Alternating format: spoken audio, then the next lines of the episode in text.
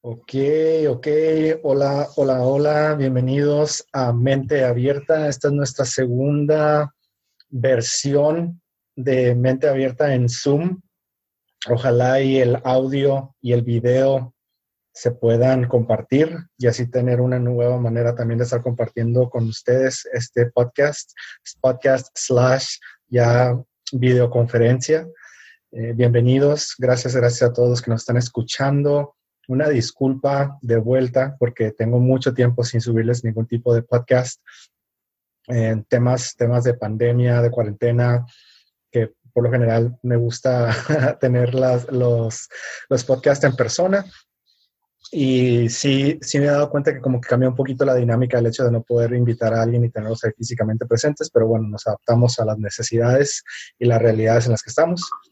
Y por otro lado, pues también no tenemos el mismo equipo que normalmente tenemos, más que los headphones y nuestra laptop y el micrófono de la laptop. Entonces, si se llega a escuchar un poquito diferente, también ya sabemos por qué. Pero lo importante es el contenido. Entonces, el día de hoy ya tenía un ratito estando inspirado en invitar a la persona con la que vamos a hablar, que ahí nos la podemos ver si es que está el video. Hola, Edith. Edith, Edith Soria, que la voy a dejar que se presente. Tiene una historia muy divertida, muy interesante. Y adelantándome un poquito, yo puedo decir que conozco a Edith porque gracias a su esposo eh, hubo una transición muy importante en mi vida hacia lo que podríamos denominar el solopreneurship, en donde su esposo Nick, shout out a Nick, fue mi primer cliente oficial de mi proyecto que tengo yo. Entonces estoy muy agradecido con que hayan confiado en mí, que haya, haya tenido ciertos brutos de los cuales ahorita vamos a hablar. Pero ya, ya fue mucho de Nick. Vamos a dejar a Nick a un lado y vamos a hablar de la persona más importante. Edith, gracias este, por estar aquí con nosotros. Bienvenida a Mente Abierta. Eh, ahora sí que te, cedo el mic para que nos cuentes más de ti. Y hay un pequeño paréntesis, dependiendo, no sé si hay mucho ruido ahí contigo, pero no creo que haya necesidad de estar pausando el audio. Este, ahí dejamos que, que fluya naturalmente todo lo que tenga que pasar. Hola Alex, eh, gracias por, por, invitarme. Mi nombre es Edith Soria, eh, estudié nutrición aquí en Tijuana, California. Y este, mientras estudiaba la carrera de nutrición fue que este, conocí a Nicolás, que ya lo mencionaba Alex, y que comenzamos a trabajar en, en Create Purpose México aquí, eh, buscando llevar oportunidades de desarrollo para las niñas, niños y adolescentes que viven en casas, hogar y orfanatos, eh, primero de la ciudad y, y, pues bueno, que hemos ido expandiendo aquí en el estado con, con otras ciudades también, em, buscando llevar programas educativos a pues a todo México y, un poquito más allá, ¿no? Global. Súper bien. Que este, qué manera tan, tan resumida de decir algo tan importante que están generando ustedes. Entonces, pero ya que lo mencionaste, vamos a empezar por ahí, si gustas, Edith. Cuéntame de la primera vez que conociste a Nick, ¿cómo estuvo? Si, si me estuvieras pintando la película, ¿cómo fue? Eh, yo tenía alrededor de este, 19, 20 años, más o menos. Yo bueno, desde, desde joven, más joven todavía, eh, he estado interesada en temas sociales, en temas de voluntariado primero y después en temas eh, de, organizaciones y demás. Entonces comienzo a eh, ser voluntaria dentro del club Rotaract Tijuana Nueva Generación aquí en la ciudad, este, parte, parte de Rotary International y del grupo de Rotarios aquí en Tijuana.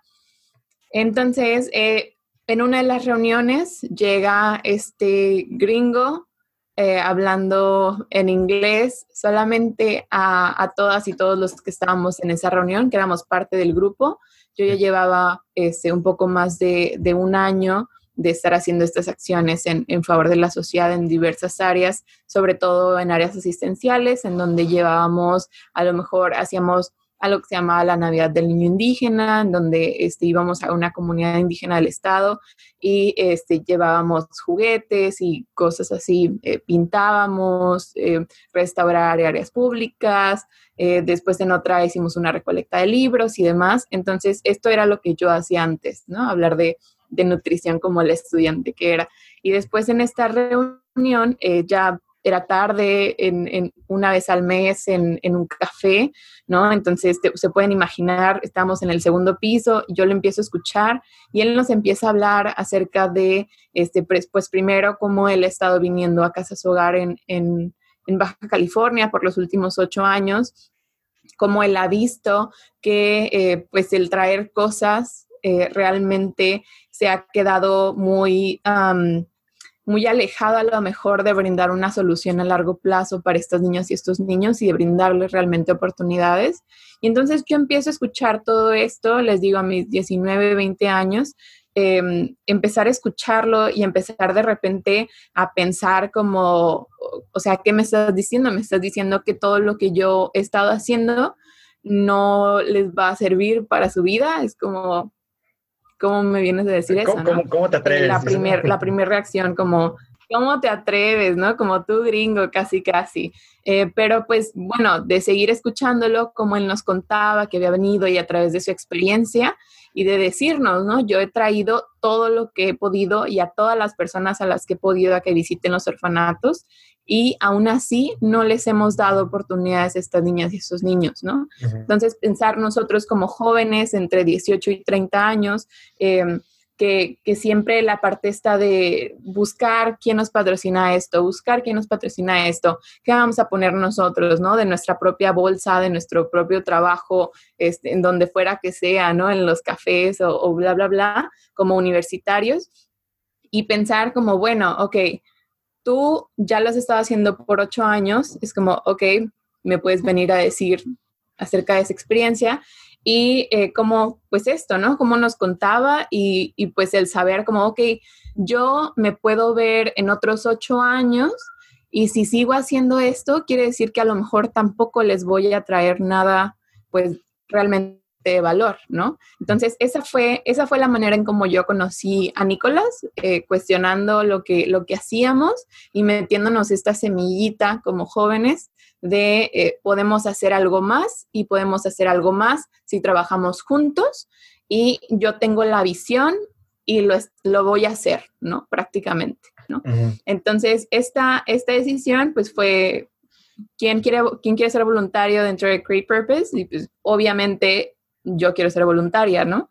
Eh, no fui la única, hubieron otras personas que también quisieran, quisieron ser voluntarias y este, pues ahí a partir de eso, eso fue en diciembre más o menos, entonces en enero tenemos la primera reunión y en la primera reunión pues eran por supuesto, ¿no? Todos los valores iban encajados, este, las, las acciones que buscábamos, ¿no? Las metas que buscábamos lograr encajaban muy bien después de esa reunión, ahí estaba una, llegó una amiga muy querida ahora, este, Paulina González de, de Mente Sana, em, y pues nos, nos invita a Nicolás, ¿no? Oye, hay una fiesta de un amigo que tiene una organización aquí en Tijuana, ¿quieres venir? Y pues imagínate, ¿no? Era la segunda vez que lo veía y era como, no, no voy a porque no te conozco y al mismo tiempo pues estaba ahí Paulina, entonces me dio esta confianza y pues vamos, ¿no? Y total, resultó ser una, una noche muy divertida en donde conocimos a muchas personas dentro de la comunidad que también estaban trabajando por muchos años, una comunidad de vecinos que por más de 20 años ha estado trabajando por aquí también en Tijuana en, en cuestiones de, pues, de proveer a lo mejor algunas cosas que, que pudieran ser de beneficio para las niñas y los niños. Pero, pero pues bueno, así es como, así es como comenzó todo desde, desde esta semillita de, la, de inspirarnos a hacer algo más y después al conocerlo personalmente, cómo encajábamos muy bien en ideas. Este, y pues eso, ahí fue donde desencadenó la, la amistad y el voluntariado juntos y el trabajo juntos. Y pues bueno, ahora que vivimos juntos, somos esposos. sí, lucky, lucky él. Eh, entonces, eh, pero corrígeme si estoy equivocado, pero tu intención de, ser voluntaria en su proyecto fue el, decir, pues, vamos a ver si es cierto que este gringo puede con lo que está diciendo, o sea, como que ese pequeño como... No, no, para nada. Yo te digo, como que ya estaba buscando esto, eh, estaba buscando este servicio a la comunidad y este... Em, siempre como el ser más para los demás, todas estas cosas que siempre han estado en mi cabeza.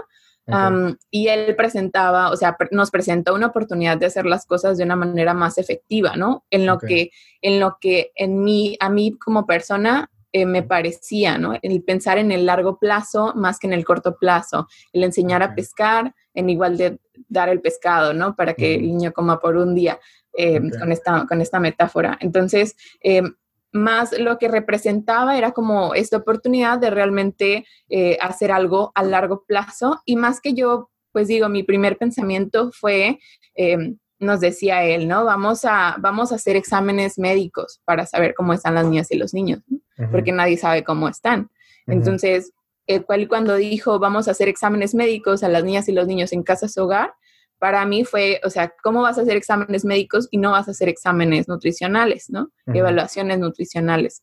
Entonces fue, yo sé que yo lo puedo hacer, yo sé que mis amigos me van a acompañar a hacerlo y nosotros podemos ser voluntarios y podemos aportar esto, ¿no? Ya de ahí, lo que se fue desencadenando después y cómo me voy enamorando del proyecto, eh, pues fue lo que, lo que me hizo quedarme, ¿no? Pero eso fue lo primero que me atrajo, fue tú necesitas a una nutrióloga que te apoye a hacer estas evaluaciones, yo lo puedo hacer y yo lo quiero hacer. Ok, súper bien. Eh, sí, fíjate que mencionas algo muy importante. Yo me fui metiendo un poquito conforme fui creciendo en los temas de lo que se, se denomina, creo, la medicina integral, en donde no nomás se trata de estoy enfermo, cúrame, ¿no? Sino se trata de verdaderamente de esta como colaboración simbiótica del paciente, cliente, eh, médico especialista en, temas de salud, ¿no? Pero al mismo tiempo integrando esta cuestión de, pues, qué le estás metiendo a tu cuerpo, ¿no? Y, no nomás qué le estás metiendo a tu cuerpo, sino cómo estás percibiendo el mundo y cómo todo interactúa de, una manera o, o, colaborativa o destructiva, dependiendo de lo que estás haciendo en una o la otra, ¿no?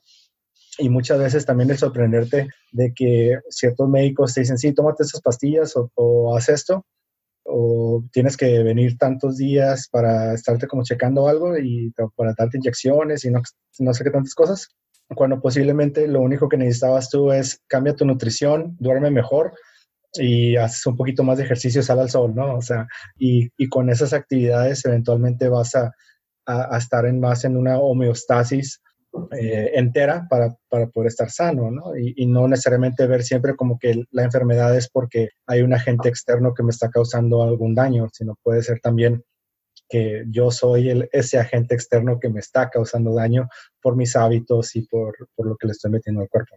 Creo, creo que es, es un factor muy importante que todavía nos cuesta darle el reconocimiento necesario a la importancia de la salud y por más que todo el mundo lo sepa, no eres lo que comes y hay que tener tu, buena alimentación y, queremos que crezca el niño sano y pues tiene que comer de todo y, o sea, esos detallitos, pero como que en el momento que se enferma, no los, nunca vemos en, bueno, pero ¿qué está comiendo?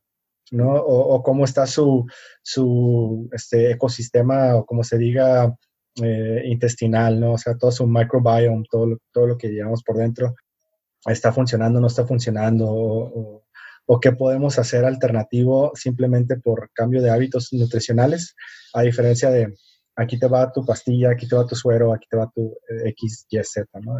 Creo que especialmente el hecho de que lo estés haciendo en una comunidad que se puede considerar eh, menos privilegiada en cuanto a acceso a recursos eh, de calidad, cayeron en blandito con ustedes, ¿no? O sea, que, que, te tengan a ti tan apasionada en ese tema. Y hablando de, ¿de dónde, de dónde sale esa pasión por, por los temas de, de, nutrición y por los temas de, del altruismo? Me imagino que hay alguna historia en algún momento de cuando estabas más chica que, al, al cual regresas como la semillita que inició todo, ¿no? Claro, pues es, es siempre como, siempre como tú dices, ¿no? Eh, por lo regular es algo que viene de nuestra niñez, a lo mejor alguna experiencia y demás. Y ahorita que, que o sea, tú, tú, me estás dando toda esta información, casi casi nos estás dando toda esta información y no necesitas estudiar nutrición, ¿no? Como, como tú dices, la información está allá afuera. Es, es simplemente eh, cómo lo podemos llevar a nuestra vida. Em, y, y, pues bueno, mi, mi, pasión, como dices tú, por, por la nutrición, primero, pues viene de, pues desde mi familia, ¿no? Desde mi niñez. Eh, yo siempre, yo siempre bromeo, pero es cierto, ¿no? Que yo crecí comiendo cereal y quesadillas, ¿no? Porque esa era nuestra dieta todos los días. Este, mi mamá siempre ha trabajado y ha tenido dos trabajos, ha tenido tres trabajos. Este, es madre soltera desde que yo tenía tres años y mi hermano era recién nacido. Entonces a mí me ha tocado ser también como esta parte eh, como materna dentro de la casa. De repente en un momento dejé de ser la hija y me convertí como en la mamá de mi mamá que le cocinaba y que limpiaba y que todo ese tipo de cosas. Y de mi hermano también, ¿no? Mi hermano, el, el mediano, antes de que naciera mi hermana la más chica. Entonces, este, este periodo de mi vida y este periodo de mi infancia en donde este, pues se fue creando de repente como esta frustración a lo mejor en que eh, pues para mí mi mamá tenía que cocinarme, ¿no? Y para mí mi mamá me tenía que cuidar y mi mamá tenía que estar ahí en la casa. Y, y, que pues bueno, antes no lo entendía, por supuesto, ahora ya lo entiendo, este, y, y admiro a mi mamá por la labor que hizo por todos esos años eh, cuidando y proviendo, proviendo a nuestra casa pues ella tenía que salir a, tener el, a traer el dinero, ¿no? A traer la comida para que nosotros pudiéramos estudiar y para que pudiéramos desarrollarnos, por supuesto, ¿no? Entonces, el, yo creo que todo viene desde ahí, el, el, ver de repente a lo mejor a mi abuela, ¿no? Que ahora, pues que ahora tiene hipertensión y que de repente ahí se le olvida una que otra cosa y ese tipo que nos hacen pensar en algunas enfermedades, em, pues siempre con su Coca-Cola en la mesa, ¿no? También una, señora muy trabajadora, también madre soltera, eh, y que pues también luchó mucho como, como migrante hacia Tijuana desde, desde Sinaloa. El tener que dejar esta vida un poquito más rural y tener que venirse a la ciudad en donde pues lo que hay a la mano es lo que ya está hecho, lo que hay a la mano, pues te digo, son los, los refrescos. Y, pues ya menos tiempo para cocinar a lo mejor, aunque aún así mi abuela nos cocinaba las, las, comidas más ricas, ¿no? Y las comidas más ricas pues también implicaba que cuando nos cocinaba a sus nietos, eh, de repente era, yo era la más grande, entonces fui la afortunada, pero de ahí empezaban como los más chiquitos y más chiquitos y a todos nos servía la misma cantidad de comida, ¿no? Y porque mi abuela decía, yo los quiero igual a todos, entonces les voy a servir lo mismo a todos y el que no se termine su comida no se puede levantar de esta mesa, ¿no? Y, era esta, y era esta amenaza desde su amor, ¿no? O desde lo que ella consideraba como su amor, pero era la amenaza de así te va a ir si te levantas, ¿no? Entonces yo digo que yo era la afortunada porque yo comía mis porciones correctas, pero pues ahí no sé, mi hermano que le tocaba o mis primos qué tal este, quedaban de llenos de que realmente no era la porción que necesitaban de comida, ¿no? Sí, la, la, este, la ironía de que el, el, castigo les tocaba a tus hermanitos y, a, a, los que te seguían, por, por tanto amor que te tenían a ti, ¿no? Entonces, ¿cómo, te amo tanto tu plato va a tan grande? ¿No? Entonces son estas, eh, desde ahí es en donde comienzan esta relación entre la comida y lo cultural, ¿no? La comida y las emociones, que al para lo mejor, o sea, mi abuela transmitía su amor desde la comida, pero entonces nosotros cómo recibíamos ese amor o qué emociones dejaba, ¿no? De repente ya era como enojo porque, abuela, ya no me quiero acabar esto o por lo que sea. Y entonces cómo empezamos a relacionar incluso las comidas, las comidas que nos gustan, las comidas que no nos gustan. ¿No? Entonces yo cuando entro, a, cuando llego a la universidad, que pues, tuve la, la, oportunidad de estar en la escuela que yo busqué, con, con, la especialidad que yo busqué en análisis clínicos aquí en, en la Lázaro, pues que el decir como, ok, yo sé que la salud es el camino por el que quiero ir, em, yo sé que estar en un hospital es algo que me haría inmensamente miserable porque no considero que ese sea el estilo de vida que yo estoy buscando. Eh, por lo regular, un doctor o una doctora eh, de repente, pues como dices tú, ¿no? No duermen, el estrés es súper alto, eh, tantos años de estar en la escuela con, con niveles altos de estrés también y, y, como dándole al full prácticamente. Entonces yo decía como, eso no se me hace lo más congruente para mí, em, porque yo quiero tener una vida más relajada, ¿no? Entonces, eh, ahí fue donde encontré nutrición, ¿no? Realmente ahí fue donde encontré esta opción, que no era una opción para mí en ese momento, porque solamente habían en escuelas privadas aquí en Tijuana, o tenía que irme a otro estado a estudiar. Guadalajara era una opción, em, pero al mismo tiempo, pues eh, estaban los gastos asociados y pues no vengo de una familia adinerada ni mucho menos, ¿no?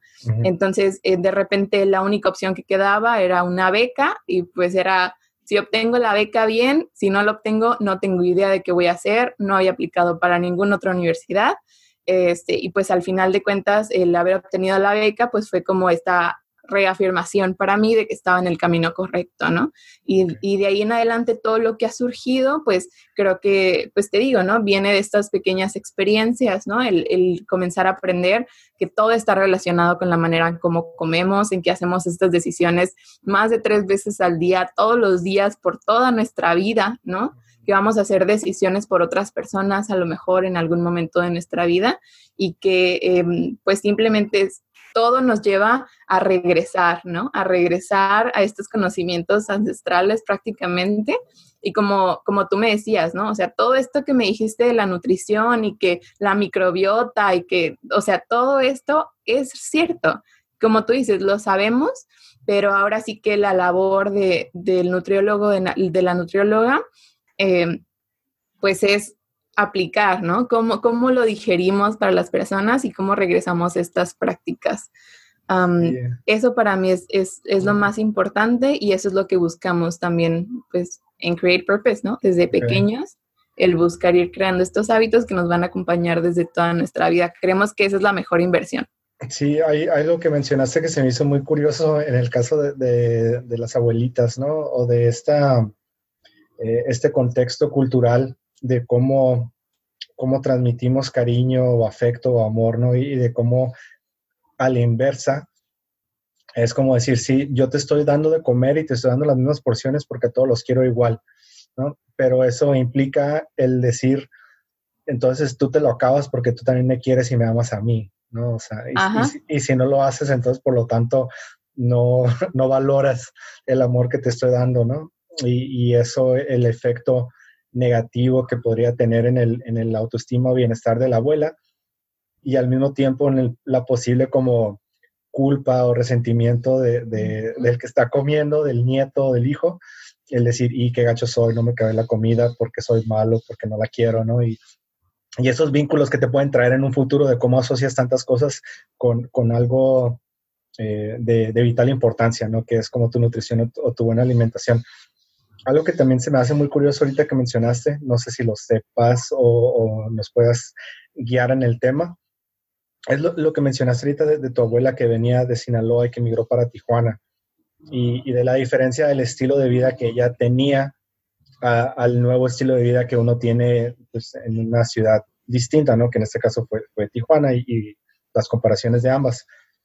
Pero te lo comento porque eso también sucedió con, con, mi abuela, con la mamá de mi mamá hasta, cierto punto también había mucho esa cuestión de, de tú ibas con, tu, con tus abuelos a comer, ¿no? O sea, me dejaban en casa de mi abuela porque me iban a dar de comer y me iban a, echar un ojo para no hacer tantos desmadres y eventualmente ya regresarme a la casa, ¿no? Pero, pero su manera de ella de darnos cierto como cariño o afecto, aparte del que pues, estaba ahí ella como una, una madre eh, sustituto en, mientras mis, mis papás trabajaban, o sea, como el rol de abuelo como tal, es uno de mis roles de abuelo es darte de comer.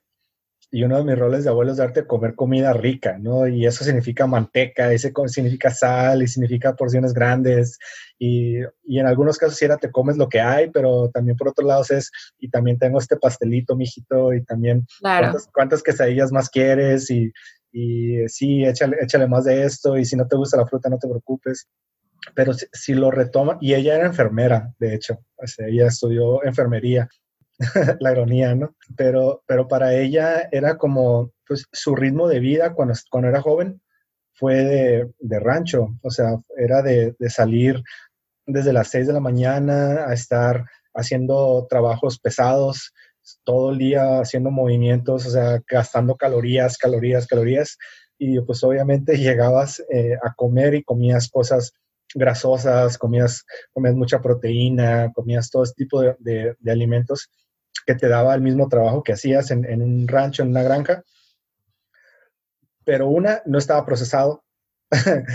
tú, mismo alimentabas tus propios animales o tu propia comida, ¿no? Entonces sabías que era lo que estaban comiendo. Y, era fresco porque en ese momento pues los mataban a los animales y, preparaban pues, lo que habían tenido listo.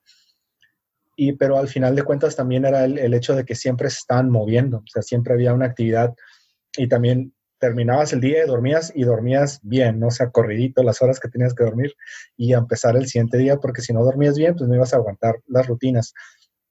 Eso se, lo cambias a, la ciudad y tener hijos y, todos los otros ritmos de vida que, sabemos que suceden, que de hecho sería interesante ver la manera de cómo narrar historias en base a generaciones, ¿no? O sea, como cuéntame la vida de tus abuelos y vamos a ver qué pasa, pero punto para otro podcast. Eh, cómo eso después ya influye y, algo que era benéfico se vuelve nocivo, ¿no? O sea, porque cambiamos nuestro ambiente, pero no cambiamos nuestros hábitos alimenticios.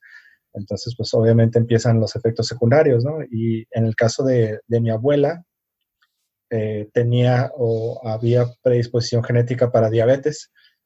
Y sí, pues subió de peso y siempre comía igual. Y desde que yo me acuerdo de, posiblemente no desde que yo me acuerdo de, las interacciones con ellas, pero desde que yo me, acuerdo en cuanto a lo que es diabetes, eh, ella tenía diabetes. Pero lo curioso es de que nunca, nunca tuvo un, efecto en cuanto a, lo que uno considera eh, los efectos negativos de tener diabetes, ¿no? Que es eh, que empiezan a perder la vista, o que pueden entrar como en, coma en algunos casos por el shock de la, insulina o, de que pierden algún, eh, algún dedo o algún tipo de amputación porque no pueden como coagular bien o cauterizar bien este cortazo algo. Nunca tuvo nada de eso. Este, sí falleció al final de cuentas por, complicaciones eh, relacionadas con, pues, edad y, y pues, hábitos alimenticios y varias cosas pero, pero que tú digas fue por la diabetes, no. Y, de hecho a mí se me, se me hacía muy curioso porque a mí me decían, tiene diabetes, y yo lo veía en ese entonces como, ah, pues tiene el cabello canas, ¿no? O sea, está, está pelirrojo, está güero, o sea, como una característica que, que no te afectaba a gran, a gran escala. Hasta que después me vi a otras personas y, ah, tiene diabetes y por eso está en ruedas y, y nomás tiene una pierna. O sea, cositas así.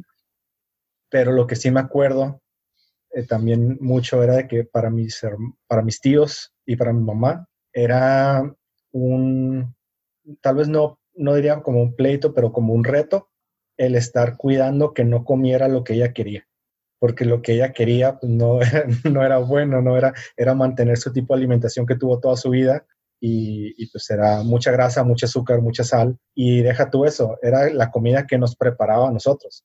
Entonces, aparte de que nos preparan nosotros la comida, es y ahora tú prepárate otra cosa que sabes que no va a estar tan buena porque no sabes cómo preparar comida sana, buena, que yo sé que de eso nos vas a hablar tú un poquito también ahorita. O también el hecho de que si estamos todos sentados en la mesa, la familia, o fuimos a un restaurante, todos estamos comiendo lo que todos queremos, y pero tú no, pero, pero tú comes tú comes la lechuga, ¿no? O tú comes la ensalada, o tú comes tú comes porciones más pequeñas y, y cómo eso se pueda transmitir a, a, sí estoy enferma, pero, pero voy a comer lo que quiero, ¿no? No me digan qué comer. Entonces, está, está muy curioso cómo empiezas a relacionar ese tipo de cosas en donde sabes lo que es bueno para ti, pero al mismo tiempo es, pues quieres lo contrario porque sea más rico. Sí, completamente de acuerdo. Y digo, tocaste, tocaste algunos temas, ¿no? El, con el que comenzabas era la parte de, de, la migración, ¿no? Cómo esto ha influido en cómo las ciudades están reestructuradas, pues sabemos que cada vez hay, hay una mayor densidad poblacional dentro de las ciudades y, y, el campo cada vez se vuelve más desértico prácticamente, ¿no? Hay muchas menos personas viviendo, viviendo en el campo y muchas más personas viviendo en las ciudades en todo el mundo, no nada más en México y cómo esto, cómo esto afecta sus, sus bueno, nuestras vidas eh, y cómo va modificando y moldeando nuestros comportamientos y nuestros hábitos de consumo, no nada más en alimentación, sino en consumo en general.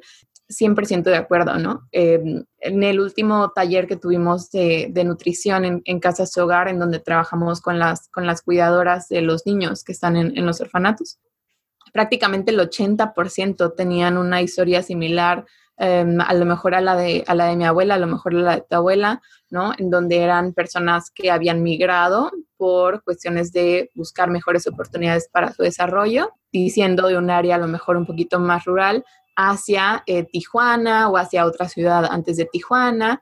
Y pues el punto es que llegaron aquí y em, pues veíamos, ¿no? De, manera muy visual, con platos del bien comer y con alimentos, este, o imágenes de alimentos, eh, cómo era la alimentación antes y cómo es la alimentación ahora, ¿no? Hablabas de procesados, pues por supuesto, ¿no? Si antes había menor este, capacidad de adquisición económica, ni siquiera pensabas en comprar la manteca, sino más bien tú criabas ahí a tus, a tus puercos y tenías ahí tus gallinas por lo menos y te agarrabas los huevos o buscabas maneras sostenibles eh, en, en cuáles alimentarte porque sabías que los recursos eran eh, escasos, ¿no? A lo mejor, o que no estaban asegurados que los pudieras eh, tener o sostener, como ahora que, que, recibimos un pago cada 15 días, ¿no? Y de repente nos acostumbramos a eso y pues nuestros hábitos de consumo cambian.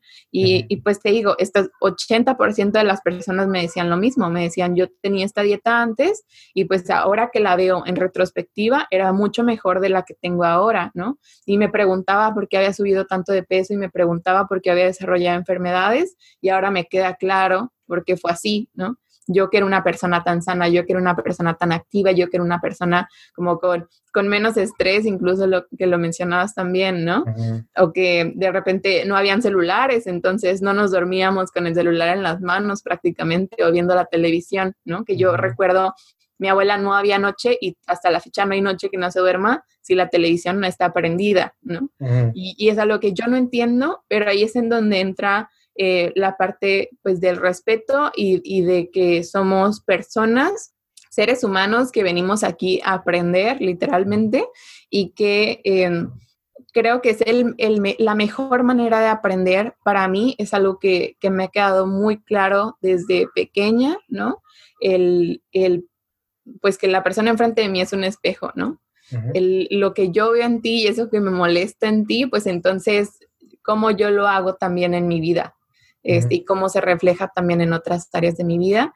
Em, creo que esa es la lección más importante de lo que yo siempre me quejo de mi mamá, pues yo también lo hago, aunque sea de otra manera, pero también lo hago, Entonces, estas son las maneras que tenemos que el repensar. Si yo llego con mi abuela y le digo, ya no puedes tomar este, este refresco, ya no puedes tomar café o ya no puedes cocinar así, o sea, yo sé que no lo voy a lograr y si lo logro va a caer en depresión probablemente porque eso es lo que pues a ella la hace vivir, ¿no?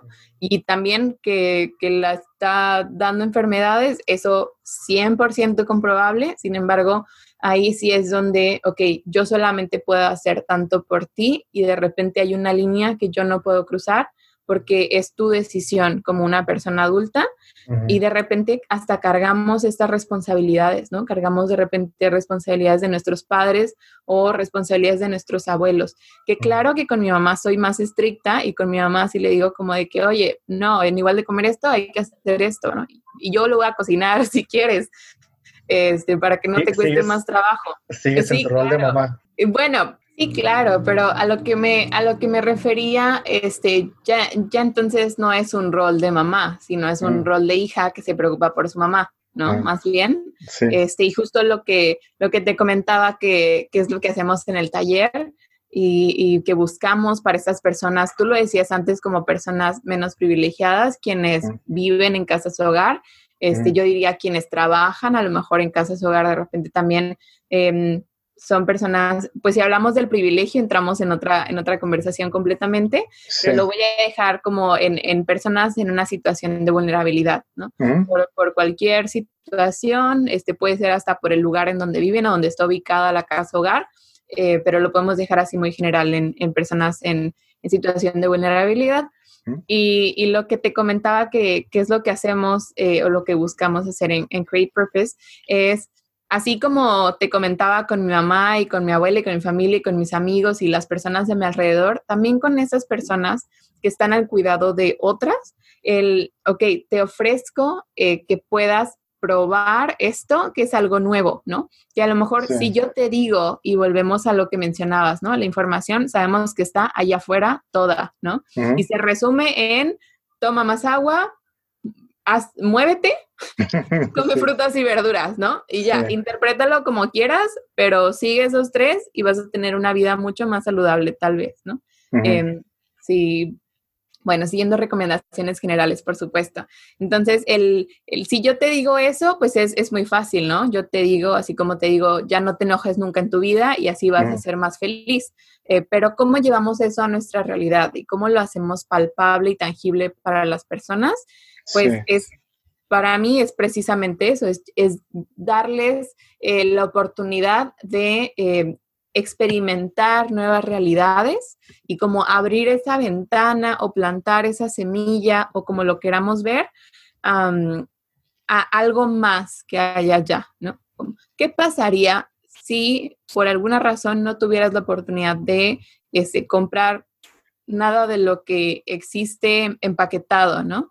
O sea, ¿qué pasaría? ¿Cómo sería tu alimentación? ¿Qué es lo que comerías? ¿Y cómo, cómo podría ser eso, no? Y no quiere decir que jamás en la vida vamos a comer algo empaquetado, simplemente es el pensar en esta nueva realidad lo que nos hace ir modificando una que otra cosa, ¿no? Cuando hablamos cuando hablamos de personas a lo mejor eh, vegetarianas o personas que no consumen alimentos de origen animal y demás, eh, pues, ok, son personas que tienen algún tipo de ideología, yo me considero dentro de, este, y que hay alguna razón que desencadena esto, ¿no? No siempre es por razones de salud, hay algunas que son por razones de religión, hay algunas que son por razones estéticas, hay algunas que son este, por razones de medio ambiente, ¿no? Hay muchísimas razones y cada persona es libre de pensar y hacer lo que le plazca. Em, sin embargo, de repente decimos como de que, ah, no, pues es que yo no soy vegetariana, entonces yo me como lo que está principal en mi plato es carne siempre, ¿no? Y ahí es en donde está esta desconexión. Es, es en donde de repente no tiene sentido lo que nos decimos, ¿no? Somos un poquito incongruentes con lo que hacemos, en donde tú decías, los doctores, enfermeros, personal de la salud, promotores de salud y demás, pues bueno, van a hacer lo que se les enseñó a hacer. Si se les enseñó a recetar medicinas eh, antes de recetar vitaminas y minerales o suplementos, o si lo que sea que hagan, que, yo respeto completamente, es lo que han aprendido. Entonces, nosotras también como personas, si, si yo sé que a lo mejor disminuir mi consumo de carne va a mejorar mi salud porque yo tengo esta condición específica que se empeora con el consumo eh, desmoderado de, carne o alimentos de origen animal, pues entonces eh, puedo empezar a ver otras realidades, ¿no? ¿Qué tal si es un poquito menos de carne y le pongo un poquito más de verdes ahí a, mi platillo? Entonces es eso, eh, de repente ponemos muchas excusas, de repente es el label que está enfrente y solamente quiero escuchar que tengo la razón, ¿no? Y pues me voy a encontrar con, con industrias y las industrias de los alimentos que han encontrado hasta el producto que jamás imaginabas que iba a existir, ahora existe y van a seguir existiendo más, porque a las personas nos gusta tener opciones, pero de repente pues nos vamos a las opciones que están en el, en el pasillo en el que menos deberíamos de entrar a veces eh, y más alejados de, de, la tierra, que es realmente pues lo que nos nutre. Sí, de hecho, mencionas algo muy interesante eh, en estas cuestiones de, la nutrición y de lo que sabemos que podemos hacer como para ir tomando un poquito más de conciencia, ¿no? En, lo que estamos eh, ingiriendo para nuestra salud y nuestra nutrición. Pero, ¿cómo te lo puedo plantear? Es como decir, hay un, lo que pasa es que hay un trasfondo, ¿no? O sea, hay, como una, una asociación muy emocional o muy visceral en cuanto a lo que significa el, alimento que uno puede consumir y la manera como lo puede consumir, que, determina mucho de la identidad de la persona, ¿no? Es casi, casi, y en muchos casos literalmente como decirle que cambien de religión, ¿no? O que, o que, o, hey, ¿te acuerdas quién era Alex? Sí, pues es que ya, ya ese ya no, ya no va a ser Alex, ahora va a se va a llamar Alex, va a tener el mismo nombre, pero es otra persona completa. ¿Por qué? Porque Alex comía carne.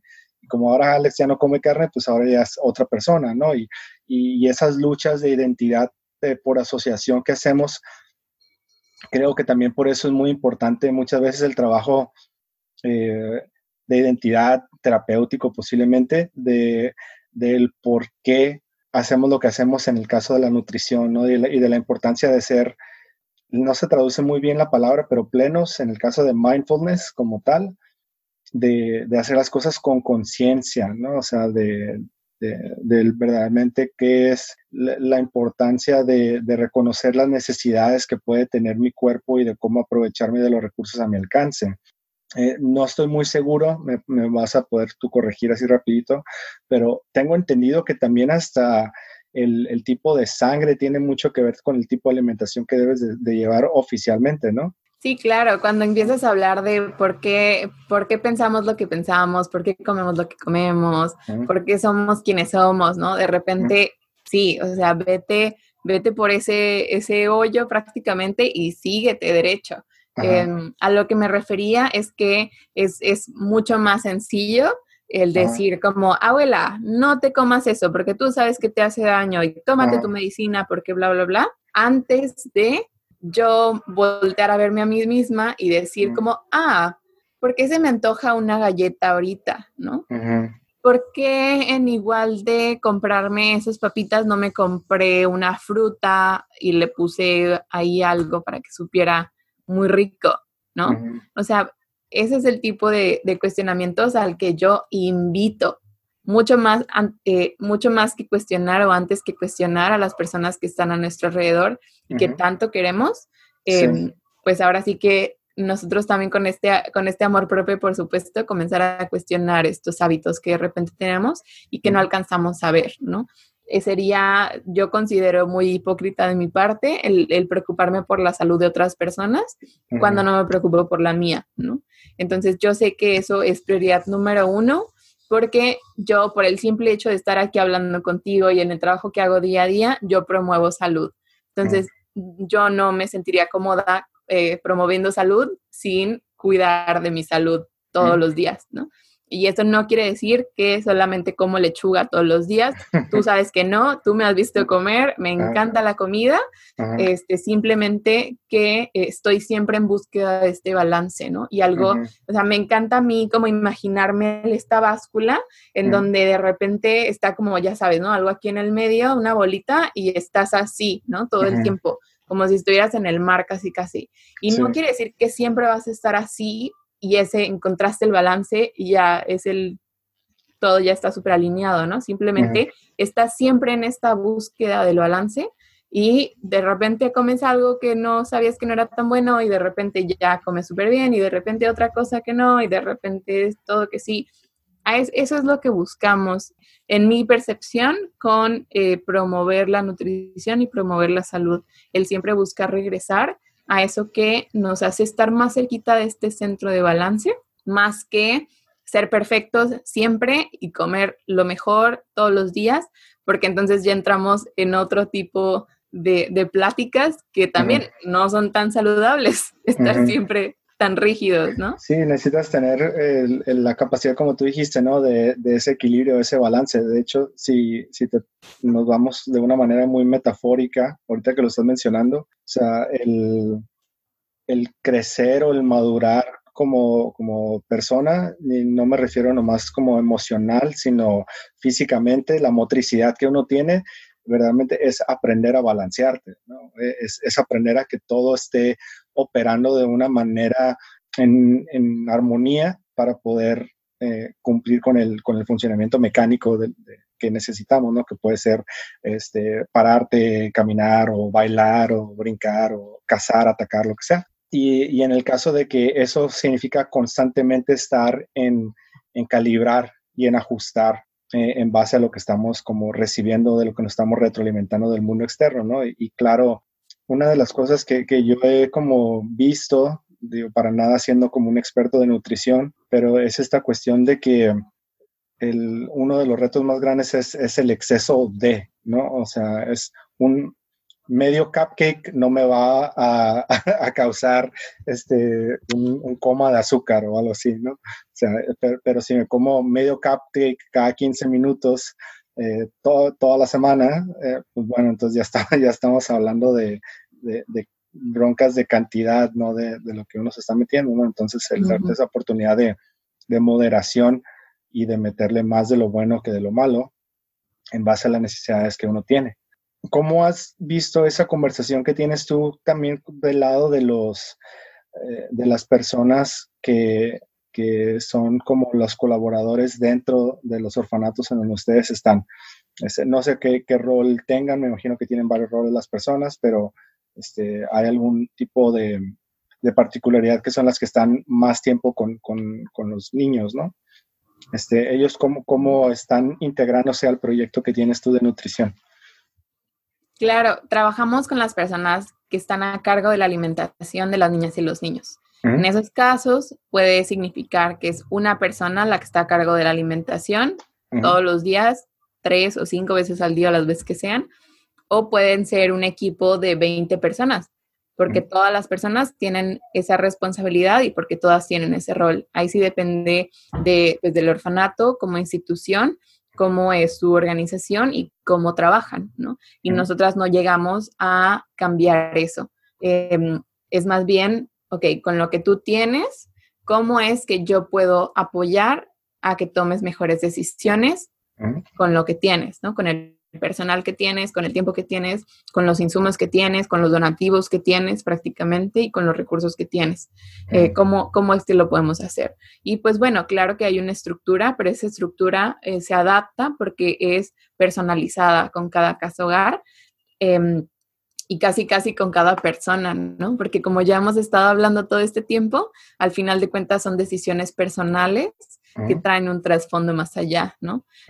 ahorita decías, eh, decíamos, hablábamos acerca de emociones, hablábamos acerca de hábitos, ¿no? Cosas que hemos hecho por mucho tiempo y, y que siguen estando con nosotros. Hablábamos de la familia también. Entonces buscamos llegar hacia a conocer un poquito más acerca de estas personas y como te decía, ¿no? El punto principal y donde partimos es demostrarles nuevas realidades. Eh, de repente sí trabajamos en algunos aspectos que necesitamos tener estructura, ¿no? Hay leyes que rigen cómo debe ser la alimentación dentro de un orfanato por ser una institución en donde se atienden a niños y niñas que están a cargo del Estado.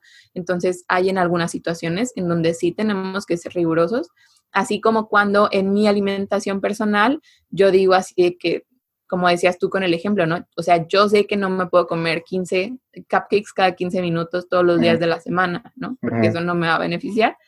Este, pues también en otras cosas dentro de los orfanatos a nivel institucional, así, muy reguladas, que por lo regular son eh, la higiene de los alimentos, el acomodo de, los almacenes y demás, para este, evitar enfermedades que, que sean infecciosas sobre todo. Em, y con la, con la parte de, de persona a persona, trabajando, como te decía, ¿no? O sea, ¿cómo es que yo sé que ellas migraron? Pues porque estuve horas con ellas y porque platicamos acerca de ese tipo de cosas, ¿no? En un ambiente de grupo, en un ambiente de comunidad, que así es como comenzamos todo este proceso de seis meses de acompañamiento, en donde em, pues vamos poco a poquito como este, quitando las barreras, en donde vamos eh, quitando las capas, ¿no? Una por una prácticamente, para ir llegando a por qué es que yo como lo que como. Yo, Edith, ¿no? Yo, cuidadora, yo, cocinera de una casa hogar, de un orfanato. Em, y una vez que partimos de ahí, una vez que ahora sí estamos como abiertas y receptivas a nuevas realidades, es en donde comenzamos a, a proponer oye, ¿qué pasa si haces esto? Oye, ¿qué pasa si haces esto? ¿Qué necesitarías tú para tomar ese tipo de decisiones? ¿No? Porque la información, ok, esa ya yo te la puedo dar, listo. Pero ¿cómo le hacemos para que esa información realmente la apliquemos aquí en el día a día con las niñas y con los niños? A que, o sea, le sirves doble nada más porque se ve más grande o cada vez, o sea, le vas a servir cada vez que te pida que le sirvas más o qué tipo de snacks vas a dar, ¿no? O como, o sea, si te traen este donativo de esta comida que sabes que no es buena para los niños y las niñas eh, o, ni para los adultos, o sea, yo sé que la vas a tener que usar, ¿no?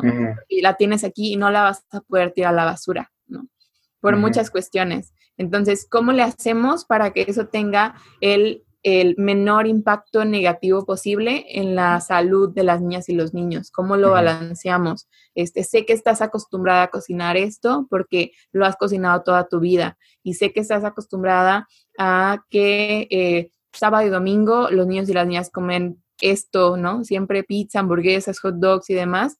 Entonces, necesitas darle más cosas fritas en la semana, como realmente, y yo sé que los quieres apapachar, pero tú sabes que los apapachan cada sábado y domingo, ¿no? Como con la comida. Entonces, comenzar a cuestionar y comenzar a hacer este tipo de, de, pues sí, de preguntas y, de iniciativas para, em, pues para literalmente es... Em, educar y proponerle a la persona que está a cargo de esta alimentación el comenzar a hacer cambios, cambios, cambios, que se ven muy pequeños, pero que al final de los seis meses es en donde pueden ver todos los cambios que hicieron y cómo ahora estos cambios son la nueva realidad, ¿no? Son el nuevo estilo de vida, son los nuevos hábitos.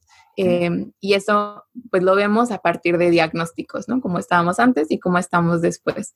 Y eso es algo que les, que les ha encantado, eso es algo con lo que este, se han podido familiarizar y han aceptado muy bien porque te digo, no nada más llegamos a decirles, toma, aquí está tu menú y te lo pongo y porque he visto algunos, ¿no? Y de repente sopa de atún, ¿no? y yo me quedé como, ah, pues está bien, ¿no? Si ustedes comen sopa de atún, pues, adelante. Em, pero es porque les dijeron que así lo tenían que hacer y entonces les sale malísima porque odian hacer la sopa de atún, pero le dijeron que las tenían que hacer, ¿no? Entonces es más bien trabajar con las personas.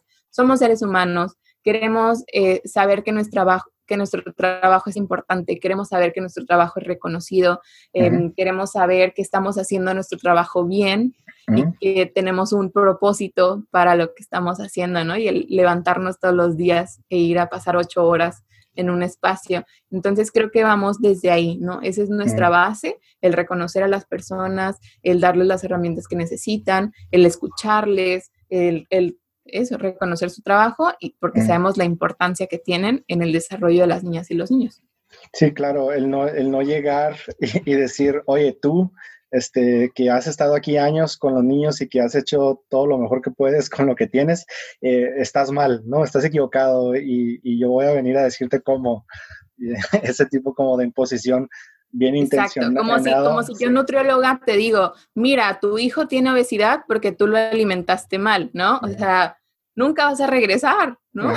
no va a servir de nada. está muy chistoso porque es, casi, casi el hacer eso, así como lo acabamos de mencionar, que de cómo no se debe hacer, eh, es, casi, casi el mismo ejemplo de decir, como los quiero tanto, todos van a comer lo mismo, ¿no? Exacto, ¿qué logras? ajá, es un distanciamiento y, al final de cuentas también el, reconocer las realidades de las personas, ¿no? Tú lo mencionaste, no siempre, o sea, que todo mundo quisiéramos poder tener las mejores, eh, la mejor calidad de frutas y verduras y alimentos y todo y, una abundancia para poder alimentar a todas las personas que tenemos que alimentar y las proporciones adecuadas para todos los que tenemos que alimentar, pero se trabaja con lo que se tiene, ¿no? En ese aspecto y, y cómo el ponerte de lado y ser empáticos en decir cómo te sentirías tú cuando te, cuando te vienen a decir algo de esa manera y tú, así como, pues no estás viendo, ¿verdad? O sea, no te estás dando cuenta en dónde estás, este, tú no duermes aquí, ¿no? O sea, por, decirlo de una manera.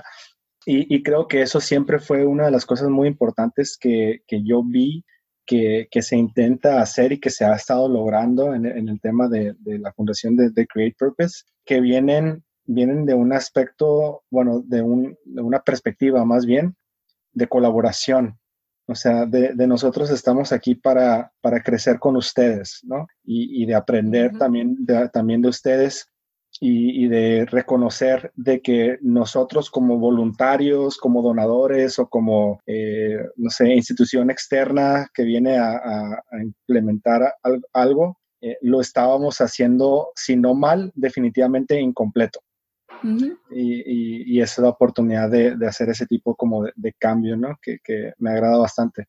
De hecho, ahorita en, el estar como pensando en todo lo que estás diciendo, me acordé de cuando me invitaron a, abrir este, un espacio, básicamente hacer agujeros en la tierra para, hacer como una mini granjita, que de hecho este, metiendo en contexto para las personas que nos están escuchando, que nos están viendo, es una, hay una sección aquí en la ciudad que se llama La Gloria y es una parte que está como entre la ciudad de Tijuana y Rosarito, que es una ciudad que está hacia la costa de aquí también de, Tijuana, y es como un punto intermedio, ¿no? Y ahí había un orfanato con el que estaban ustedes colaborando, que tenía un chorro de terreno, eso sí me acuerdo, tenía terreno, no, o sea, podías poner todo un mini parque temático ahí de tanto terreno que tenían.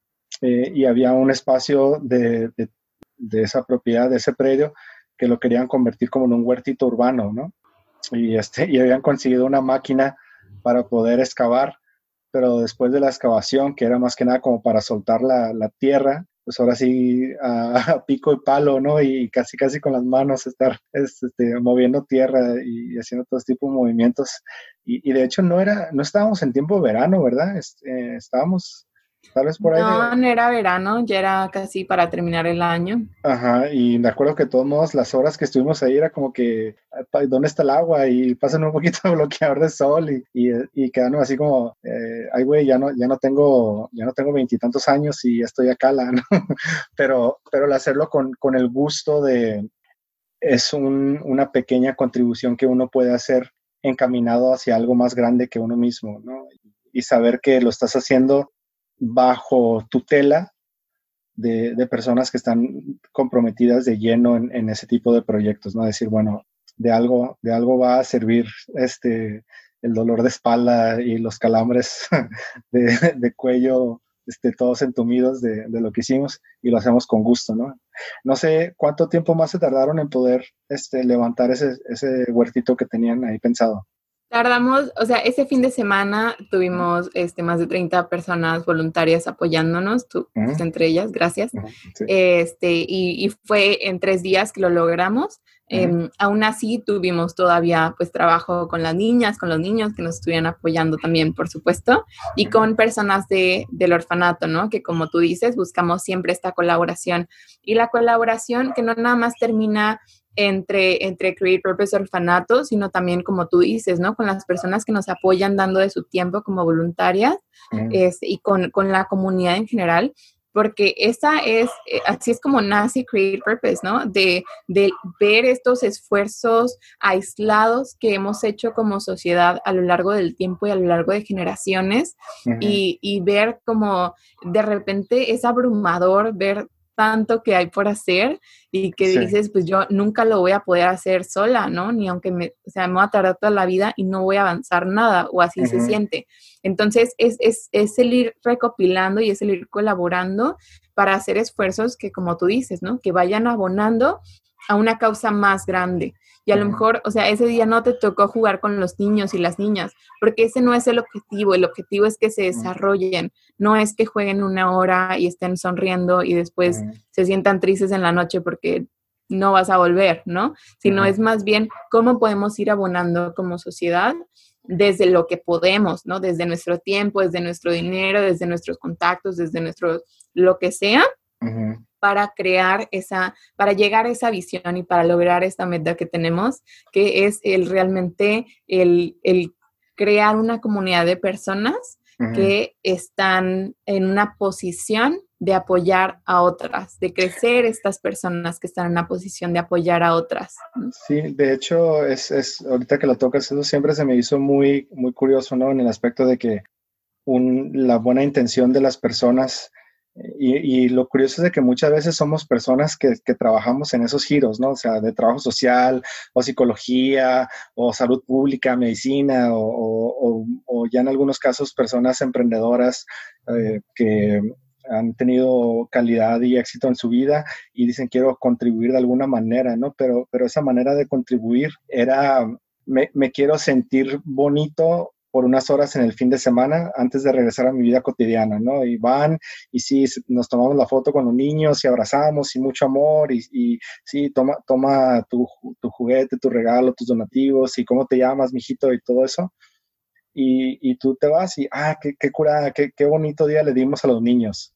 Ajá, y te vas a tu casa y después para ellos es otra persona que, que me dejó, ¿no? Otra persona que me abandonó, otra persona que no va a regresar y bueno, pues así es la vida y pues whatever, ¿no? Y, y sí, de, digo, no, no es el, tema de hacer como un giro muy, muy drástico en, la conversación, pero, o sea, es el hecho de qué impacto tiene eso para, para ellos conforme van creciendo, ¿no? Y cómo eso también influye en, en, en el propósito del por qué el proyecto de ustedes está creciendo se está generando. Eh, ¿Has visto tú alguna diferencia en, el impacto que se ha tenido o algunos de los retos que se han enfrentado al, decirle a la gente bien intencionada que ya no se están haciendo las cosas de esa manera y que ya no se pueden tomar la foto para, las redes sociales como normalmente lo hacían? ¿O que esos juguetes que traen ya no son los juguetes que deben estar trayendo? Claro, este, somos, buscamos ser ah, muy, muy respetuosas, todas las personas en, Create Purpose, con, con, otras maneras de pensar, ¿no? Entonces, em, ahora sí que si tú vienes a ser una persona voluntaria en Create Purpose con nosotras, quiere decir que eh, estás alineada con nuestra visión, ¿no? Y si estás alineada con nuestra visión, entonces sabes que tal vez lo que tú consideras que es lo mejor para las niñas y los niños, puede ser que no sea lo mejor para ellas y para ellos, ¿no? Entonces, si ya, si ya se cayó como esa primer barrera o si ya se abre esa primer capa, em, quiere decir que por eso estás con, nosotras, ¿no? Por lo regular, las personas que no se em, acercan a, nuestra causa o que eh, no, no, coinciden en nuestra manera de, pensar o de ver esta, esta realidad, em, no se involucran con lo que hacemos y eso es algo que respetamos 100%. Em, si tú ya estás eh, como voluntario en Create Purpose, em, quiere decir que sabes que no vas a trabajar con niñas y con niños, ¿no? Y que no lo estás esperando. Y si eso sucede de manera orgánica, pues entonces te vas a ir todavía más contento, pero esa jamás era tu expectativa. Hasta ahorita me parece que no hemos tenido a ninguna persona que haya eh, llegado y se haya ido Em, como con la misma manera de pensar, ¿no? Eh, me parece que es algo en lo que, en lo que coincidimos la mayoría de las personas. Y cuando vemos esta otra realidad que existe, cuando nos salimos de nuestra propia percepción y de nuestra, de nuestra opinión de lo que creemos que es lo mejor, y nos ponemos en los zapatos de la otra persona. Creo que es algo que tenemos como mexicanos, esta empatía muy desarrollada y, pues bueno, no, no, se limita a nosotros nada más, sino también en el mundo. Em, o sea, cuando, cuando utilizamos nuestra empatía, nos ponemos en los zapatos de la niña o del niño que está en una institución y que esa es su realidad, entonces, eh, pues como que me bajo de, de, mi ego, ¿no? Lo pongo en pausa por un ratito y eh, entiendo que este no es el momento para que yo em, haga lo que yo quiero a lo mejor o, como para que em, yo imponga lo que yo creo que debería de ser. Y eso es algo súper poderoso y, por eso es que eh, buscamos maneras en cómo podamos recibir personas voluntarias. Tú sabes que no hay, no hay muchísimas oportunidades en nuestro trabajo por precisamente estos lazos que buscamos que sean más a largo plazo. Em, pero eso sí es algo que hemos visto, ¿no? No hay, no hay persona a la que le contemos lo que hacemos y que no entienda por qué es que lo estamos haciendo de esta manera. Igual hay algunas personas, ¿no? Pero la mayoría de las personas comprenden perfecto y se alinean a lo que, a lo que hacemos. actualmente, eh, porque sé sé que cambió, pero no sé qué tanto haya cambiado, pero conforme fue pasando el tiempo, te fuiste involucrando más en Create Purpose, ¿cierto? Sí, este, yo comencé, pues digo, cuando conocí a Nicolás, comencé como voluntaria. Eh, primero iba a hacer nada más con las evaluaciones de nutrición y después involucré a algunos de mis amigos también para que nos apoyaran. Después cada quien se fue a hacer lo que, lo que quería en su vida y yo, eh, pues ahora sí que me quedé porque era algo que yo decía, Em, esto está increíble, ¿no? Desde el aprendizaje basado en el huerto, desde el contacto con la tierra, desde conocer cómo crecen tus alimentos. Tú decías, ¿no? Ese dolor de espalda como que ya te hace valorar más esa zanahoria o ese tomate que tú creciste, ¿no? Entonces, al mismo tiempo que, que yo estaba haciendo un voluntariado para apoyar a las niñas y los niños a que tuvieran un espacio y que aprendieran a, cultivar sus alimentos, pues yo estaba aprendiendo más que cualquier otra persona ahí, ¿no? O sea, yo yo, estudiante de nutrición, que estaba parada en mi pedestal y ya pensando en yo voy a dar consultas a lo mejor, que no era lo que me fascinaba, pero era, este, pues, tendré que hacerlo. Em, de repente encontrar estas nuevas maneras de hacer las cosas, volvemos a, a, lo mismo, estas nuevas realidades, fue algo que yo no pude dejar, ¿no? Prácticamente. Fue de que yo no sé cómo sería mi vida si yo no hiciera esto. Em, y así es como poco a poco, eh, pues bueno, yo fui voluntaria por los últimos tres años prácticamente. Ya estoy en el cuarto año y a partir de algunos meses para acá, pues es que me integro como de manera formal, por decirlo así, ¿no? Había sido una voluntaria formal, eh, pero de, un tiempo para acá, eh, esto es todo lo que hago, ¿no? Sobre todo cuando, cuando terminé mis estudios y que ya eh, me gradué y podía dedicarle todavía más tiempo, es cuando comenzamos ya a hacer como esa transición.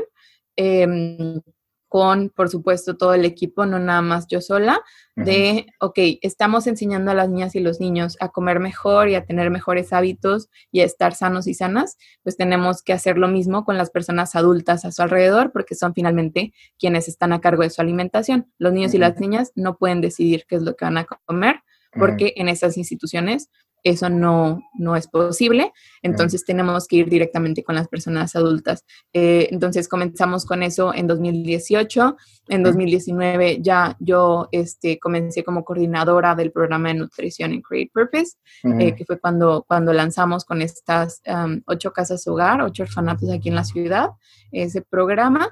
Y, y, pues ahora en 2020 estamos por triplicar ese número, que es algo que nos tiene más que emocionadas. Eh, es de verdad una, noticia increíble. Ya se van a enterar por qué. Em, pero eso es lo que puedo decir, que vamos a, llegar a, triplicar nuestro impacto este año. Y, y, pues, ¿qué hay mejor que eso? Dime, ¿cómo voy a pensar en hacer otra cosa? Sí, no, estás ahora sí que viendo cómo, cómo está dando frutos ese huertito que estás cosechando, esas semillas que has plantado, ¿no? Y más, más que tienes a una, a una persona a tu lado eh, que, que está totalmente integrado a ese proyecto que están haciendo juntos, ¿no? Y, y, que de ahí surge verdaderamente la relación que, se tiene. Eh, ha habido, bueno, no, no, no he sabido, es ¿cuál, cuáles han sido la manera en donde ustedes encuentran el balance de, de, su proyecto de Create Purpose y ustedes como, como este matrimonio de Nick y tuyo. Volvemos a la, a la báscula, ¿no? Okay. otra vez, así. Este, la verdad es que ambos estamos eh, súper apasionados con lo que hacemos. Realmente eh, nos encanta lo que hacemos. Eh, ambos hemos tenido que de repente dar un paso para atrás en, nuestro involucramiento con Create Purpose y eh, por cuestiones de la vida, ¿no? De todo tipo, hacer otras cosas mientras estamos trabajando en Create Purpose.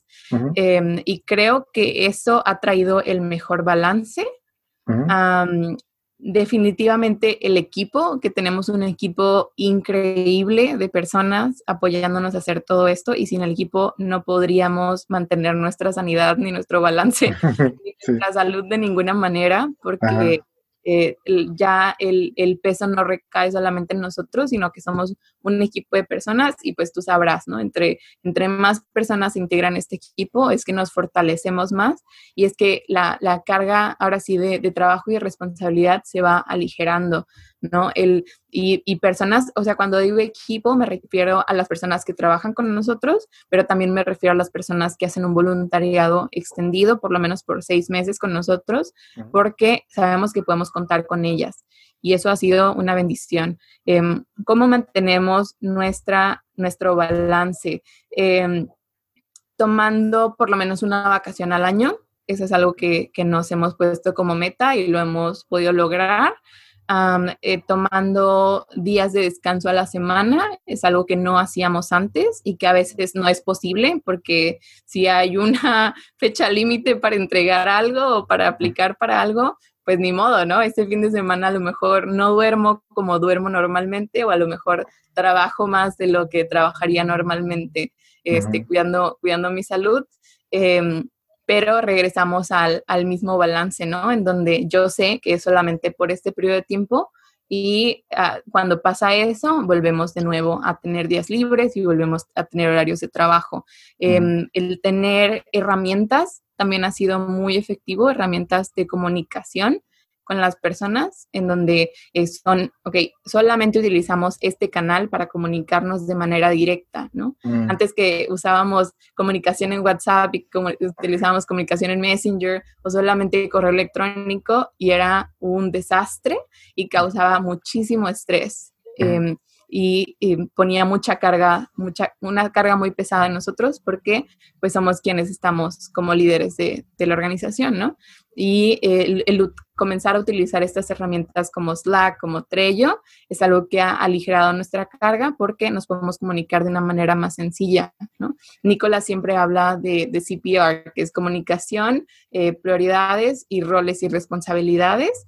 Em, entonces, esto me lleva a hablar de este fortalecimiento, incluso eh, desarrollo personal, desarrollo en liderazgo, desarrollo organizacional, con, con fortalecimientos como el que hemos tenido desde el año pasado con Usaid, ¿no? Todo este tipo de cosas son las que van aumentando y que han hecho que esta eh, relación entre vida-trabajo eh, vaya teniendo cada vez como líneas más trazadas y pues al mismo tiempo es como eh, esas líneas desaparecen en cualquier momento porque es, es, lo que nos encanta y ahora sí que es algo que hemos visto crecer desde, pues, desde nada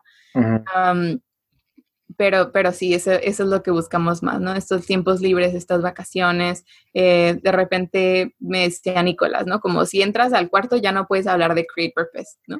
sí, a veces y tú estás en la puerta afuera ah, diciéndole Hablándole, sí, sí, sí, claro, claro, ¿no? De repente si hay algo que decirle, ponérselo en su agenda o ponerlo en el, mandarle un correo, aunque estemos en la misma casa, ¿no? De repente. Eh, porque e, es algo que, he aprendido a entender y él también ha aprendido a entender, en que em, no porque esté aquí físicamente y que me puedas ver, significa que estoy disponible, ¿no? Claro. Estamos cada quien en nuestro rollo y estamos cada quien en nuestra onda. Em, y entonces el respeto, por supuesto, de nuevo la comunicación y estos roles y responsabilidades que ya aquí están. Sí, los, los cajoncitos, ¿no? De que uno puede desarrollar para, para mantener cierta, eh, pues ahora sí que paz y tranquilidad y, poder, digo, yo, yo a veces juego, aunque lo digo muy en serio, con esta idea de yo vivo mi vida y a veces me pagan.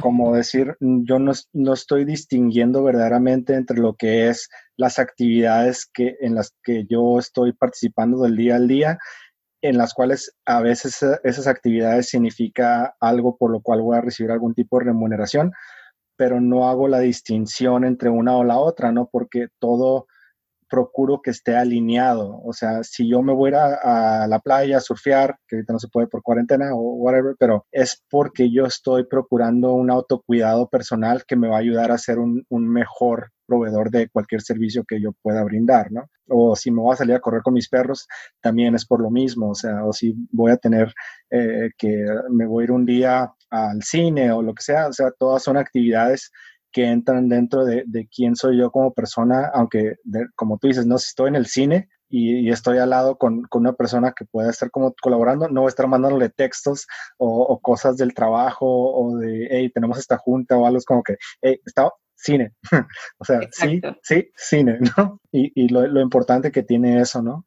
¿Tú cómo has, sentido, yéndonos un poquito más hacia Nick, cómo, has sentido tú a Nick en estos, en estos años? ¿Cómo, ¿Cómo lo has visto como adaptarse en ese rol de, echarse encima esa, esa aventura de, de un proyecto como Create Purpose?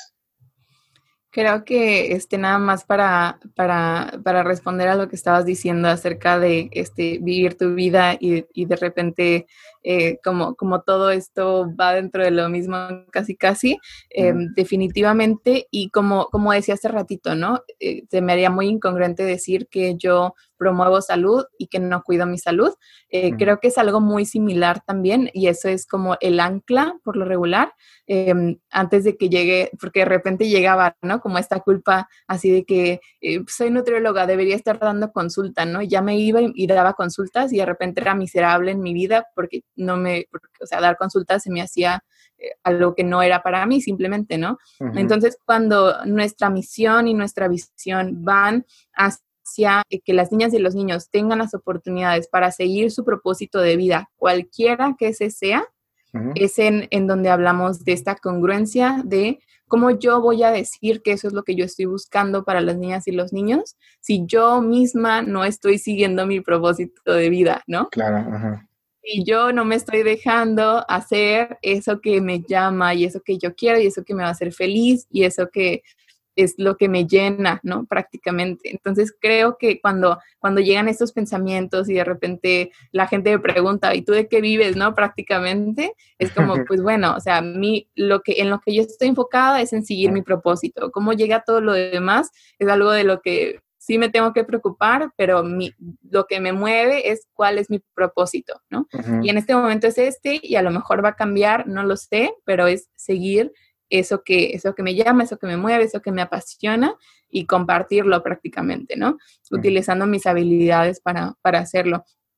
Y en la parte que me, que me preguntas acerca de eh, cómo ha sido esta transición de Nicolás a esta posición de liderazgo, ¿no? Con un equipo más grande y con muchas más responsabilidades y un impacto mayor y, una visión también mucho más grande. ha sido una transición muy linda. Eh, linda no me refiero a bonita, porque de repente pasan muchísimas cosas, eh, pero em, él, siempre había sido como detrás de la cámara, ¿no? Y eso es algo que yo aprendí a hacer también, como en, esta, en esta extrema humildad de eh, no me importa si te robas lo que yo tengo, porque si al, si al final estamos cumpliendo con el propósito que yo quiero, tómalo todo, ¿no? Prácticamente.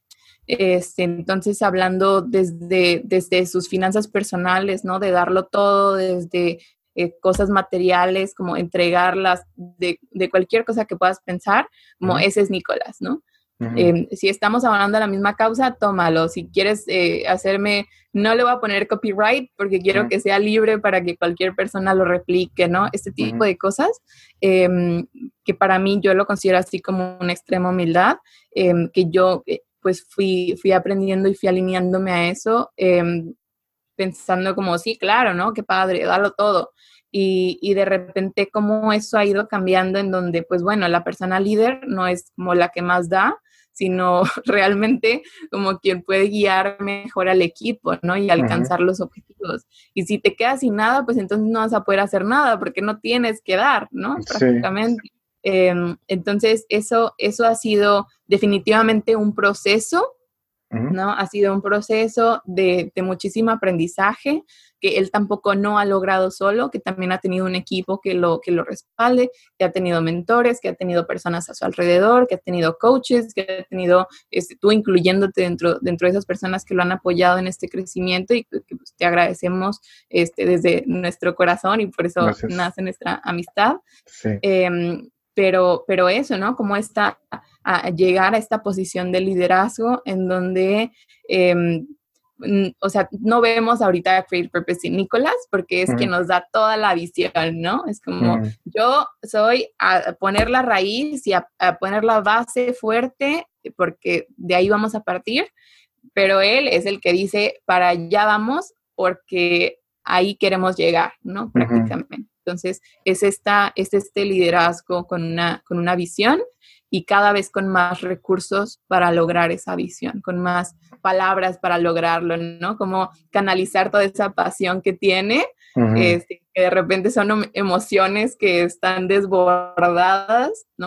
y, y pues, irlas encaminando, ¿no? Como, como un río prácticamente.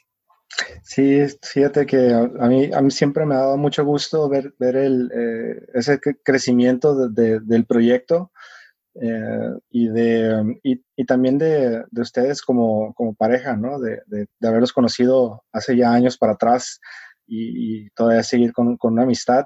el, verlos más involucrados en, todo lo que están haciendo y, de hacer una mancuerna tan, tan importante de, esas coincidencias de la vida que casi se dicen destino, ¿no? Y, y poder, poder verdaderamente como, ¿cómo te lo puedo explicar? Es como, por ejemplo, cuando yo te voy a hacer una metáfora, es, que es una historia real y espero y, se, se, comprenda y si no me explico un poquito.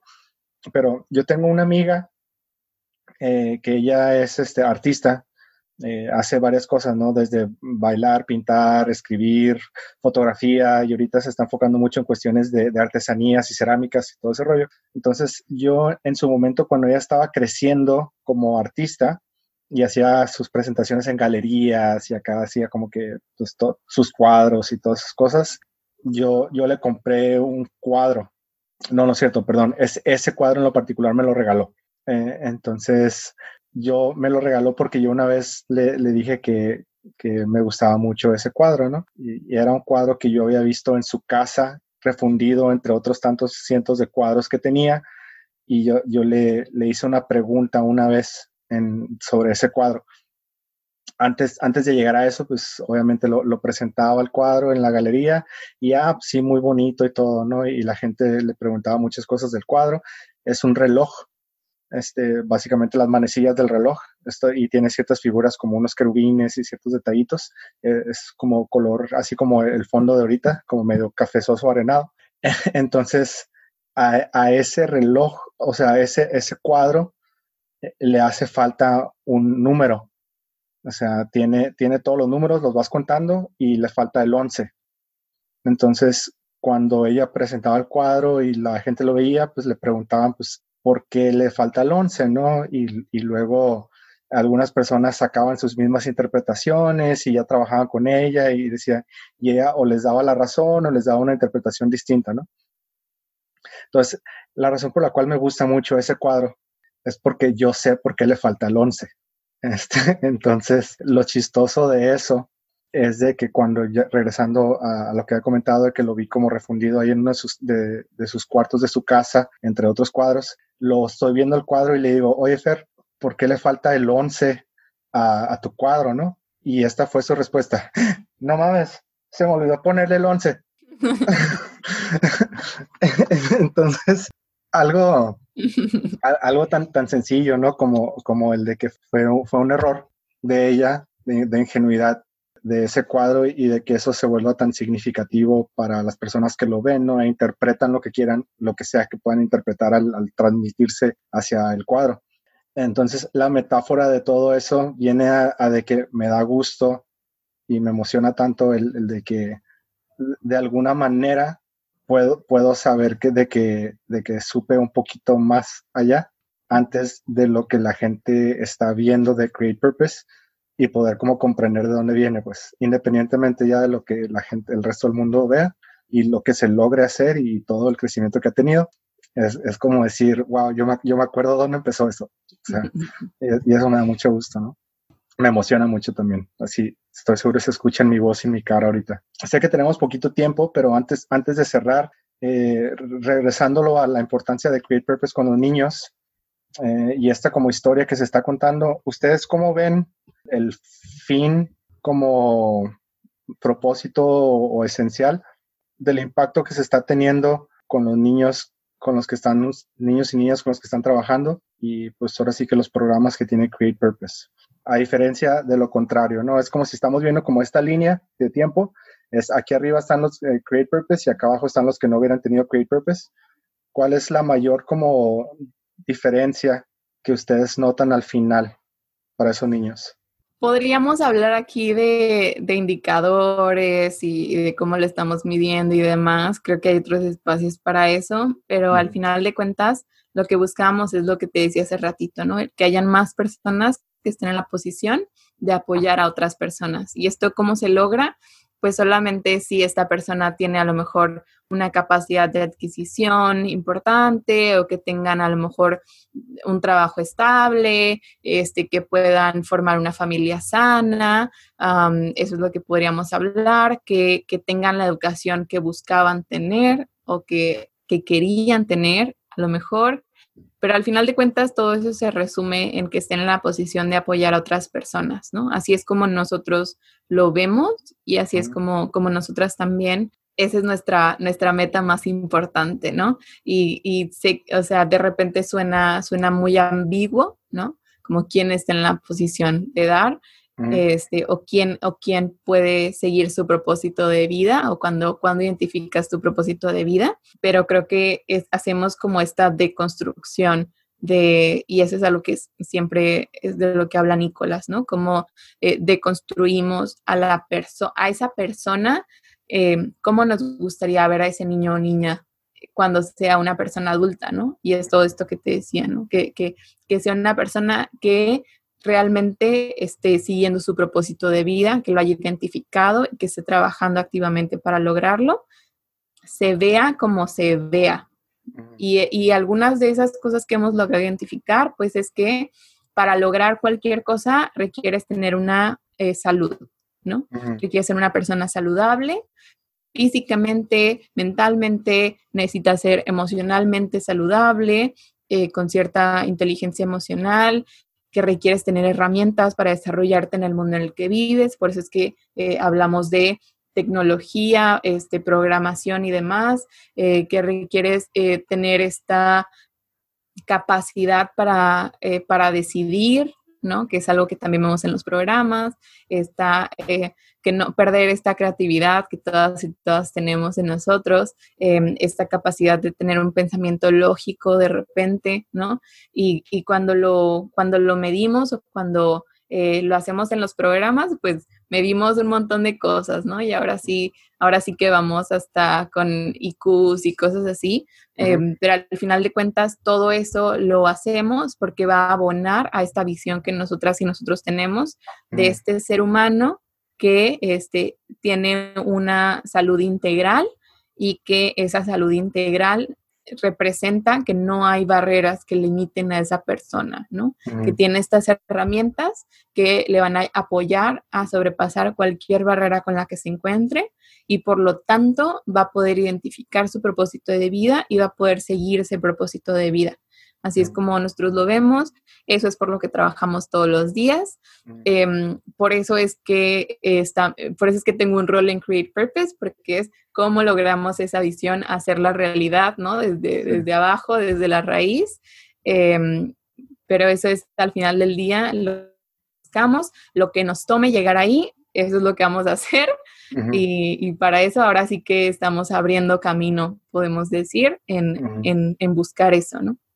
Sí, haciendo, trazando, trazando las, las oportunidades para los que van a estar detrás de ustedes avanzando, ¿no? Este, sí, ahorita, ahorita que lo mencionas, de hecho, algo que me, me acuerdo mucho cuando, cuando conocí a Nick, era, fue en un, en un evento como tipo de networking, gracias a, a, esta persona que se llama David Peguero, que me imagino que sí lo conoces. Sí, claro, querido. Sí, y él, este, no, yo, yo lo conocí a él, creo que en, un, en uno de esos como pláticas, eventos que se llamaba, era de como mañaneros, pero no me acuerdo ahorita cómo, cómo le llamaban. Creative este, Mornings. Ah, Creative Mornings, exactamente. Y ahí me, me, presenté y estuvimos platicando y me invitó a este evento de networking donde conocí a Nick, que fue en un, en un bar aquí local, ¿no? En una cervecería local. Y cuando no, no creo que ese haya sido verdaderamente el caso, pero en un momento sentí como que David me aventó con, este, con Nick porque Nick no hablaba muy bien, no hablaba muy bien español y David no hablaba muy bien inglés y dijo, ah, este, este güey habla inglés, toma, déjate lo presento. Entonces, ahí, como que me aventaron a hacer el pocho, ¿no? Lo que creo que fue el, inició todo fue dentro de una conversación medio rara que estábamos teniendo, yo le, yo le comenté a Nick, yo siento que lo que la gente necesita no es trabajo, lo que la gente necesita es propósito y acá le brillan los ojos y casi tira la cheve y quién sabe qué tantas cosas. Y yo como que, ve, o sea, gracias por, por que te gustó mi metáfora, pero no es para tanto, ¿no? Y en eso agarra y saca su cartera y saca su tarjeta y dice Create Purpose. Y de ahí fue donde, donde empezamos a, a trabajar. Es, donde él me dijo, hey, cuando nos volvemos a ver, quiero, quiero colaborar, quiero trabajar contigo. Y yo así como que, yes, cliente. Este, uh, y estuvo, estuvo muy suave, ¿no? Porque fue muy, muy como, pues de esos momentos de nuevo que, que, que uno ve como casi coincidencia, es casi destino, porque, o sea, no es como que yo sabía que su proyecto se llama Create Purpose y, no es como que él sabía que se iba a encontrar con alguien que iba a decir eso, ¿no? Entonces, eh, pero, pero pudimos tener la, la oportunidad de, de, vernos y trabajar juntos y ahorita también de aventarnos eh, juegos de ajedrez. Que no sé si sepas que de vez en cuando nos, nos engranamos jugando ajedrez. Ya sé, ya comencé yo también. Ah, súper bien. Este, que de hecho ahí me debe una reta, pero ahí luego, luego lo vamos a jugar. Pues algo con lo que quieras cerrar este, Edith, algo más que se te haya ocurrido ahorita, aparte de, que ya nos diste todo el, gran propósito de, Create Purpose y toda la historia de la importancia de, la nutrición y el trabajo que haces. Eh, algo, extra que, el, reafirmar contigo, ¿no? Como tú dijiste ahorita, eh, cómo han encajado también, eh, como desde, desde la primera vez que se conocieron, porque pues son, ahora sí que no estamos reinventando la rueda en términos de eh, las buenas intenciones, ¿no? A lo mejor, ¿no? Si tenemos, tenemos buenas intenciones, pues bueno, mucha gente tiene buenas intenciones. Es, es más bien el, el, crear este espacio en donde em, podamos las personas trabajar juntas y que podamos colaborar y que podemos crear nuevas realidades y nuevas oportunidades para más personas y como todo eso que tenemos en nuestra cabeza que sería este, este mundo ideal, ¿no? ¿Cómo nos gustaría que fuera Tijuana? ¿Cómo nos gustaría que fuera México? ¿Cómo nos gustaría que, fue, que estuviera el mundo? ¿En qué situación? Em, ¿Qué oportunidades quisiéramos para las niñas y los niños que están en vulnerabilidad o que viven en orfanatos, ¿no? ¿Qué es lo que nosotros tuvimos, que quisiéramos o que desearíamos que todas las niñas y todos los niños tuvieran acceso a. Entonces, más que, más que reinventar la rueda porque somos muy únicos, porque buscamos que las personas sigan su propósito, es encontrar a todas estas personas que ya había algo ahí adentro que decía como que debe haber otra manera, ¿no? Debe haber otra manera de hacer las cosas mejor. ¿Cómo es posible que todavía no hemos encontrado esa manera? ah, pues bueno, esa es una opción, ¿no? Eh, hemos visto que funciona, pueden haber muchísimas otras opciones y ahora sí que no estamos eh, limitadas a solamente hacer las cosas de una, de una manera. Algo con lo que recibimos a las personas que son voluntarias o que se integran al equipo con nosotros es esta parte de eh, nos interesa saber cómo podemos hacer las cosas mejor, ¿no? Mejor, de manera más efectiva, de manera más eficiente, ¿cómo lo podemos hacer? si tú tienes una respuesta, yo te escucho con las orejas abiertas, ¿no? Prácticamente. Eh, porque eso es lo que me interesa, no me interesa decirte yo encontré esto, que es lo mejor del mundo, y así es como se va a hacer porque yo lo encontré, es para nada, ¿no? Es esta parte de la de la colaboración, eso que ya decíamos, ¿no? Todas estas personas que andamos esparcidas de repente y que no sabemos qué hacer con esta eh, creatividad que tenemos o que no sabemos cómo, cómo llevar a cabo eso que vemos en nuestra mente, pues bueno, a esas son a las personas a las que, a las que buscamos y a esas son a las personas a las que queremos compartir lo que estamos haciendo para que si de alguna manera estás alineado, estás alineada con esto que nosotros pensamos y esto por lo que estamos trabajando, es como pues, súbete al barco, ¿no? Prácticamente. porque solamente así es como vamos a lograr hacer realmente como este cambio que buscamos eh, y así es como vamos a lograr crear estas nuevas realidades y nuevas oportunidades, no nada más para los niños y las niñas en las casas de hogar, sino para nosotras mismas y que eso se ve reflejado en nuestras familias, en nuestros círculos cercanos, en nuestros amigos, en nuestras maneras de hacer las cosas. Eso es algo así como, como si hay una cosa que se escucha de este podcast, que sea eso, ¿no? No, es, no eres una persona que está sola allá afuera, eh, siempre hay alguna otra persona que te pueda apoyar a hacer lo que ya estás haciendo. Em, entonces, si de alguna manera nosotros vamos a apoyar, pues ahora sí que las puertas están abiertas. Y agradecerte el espacio, el, el agradecerte la paciencia, porque ya hace tiempo que queríamos hacer esto, eh, y, y, agradecerte el, el haber, haber, abierto la posibilidad, porque, porque pues sí, de eso se trata, de, de compartir y que resuene en todas partes, ¿no? Prácticamente eso, compartir.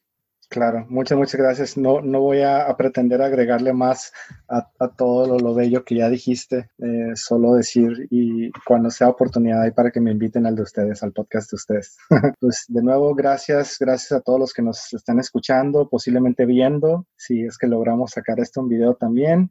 eh, muy divertido, muy agradecido de que lo logramos finalmente hacer de esta manera en, tiempos de cuarentena y de poder haber compartido un poquito más, ¿no? Que siempre... siempre por lo general la relación venía directamente con, con, Nick y creo que ya era hora de, darte la oportunidad de verdaderamente de, brillar en el, eh, en el protagonismo humilde que sé que presentas y de todas las oportunidades que, que ayudas a que sucedan y de tener un poquito más de tu perspectiva y de, del trabajo que estás haciendo y compartirlo con todas las personas que nos escuchen, ¿no? De nuevo, agradecido por eso, agradecido por los que tomaron el tiempo de compartir con nosotros. Eh, por favor, comenten, denle like, compartan, y todas esas cosas que normalmente hacemos con, con, nuestro contenido en línea en redes sociales y con gusto ahí les vamos a dejar los enlaces del trabajo y los proyectos que está haciendo Create Purpose por si quieren aprender un poquito más o si simplemente quieren ver la manera de cómo colaborar y vamos a quedarnos esperanzados a, a la sorpresa que nos tienen de, del por qué ese crecimiento exponencial del que están hablando pues, nos quedará esa la noticia para el próximo vez que nos veamos y nos estemos escuchando. Entonces, gracias, gracias de nuevo a toda la gente de Mente Abierta. Eh, espero lo hayan disfrutado. Se los prometo pronto tener esto y continuar con los podcasts como los estábamos haciendo. Y pues vamos a ver qué, qué nos depara el resto del 2020. Gracias y pues vaya todos.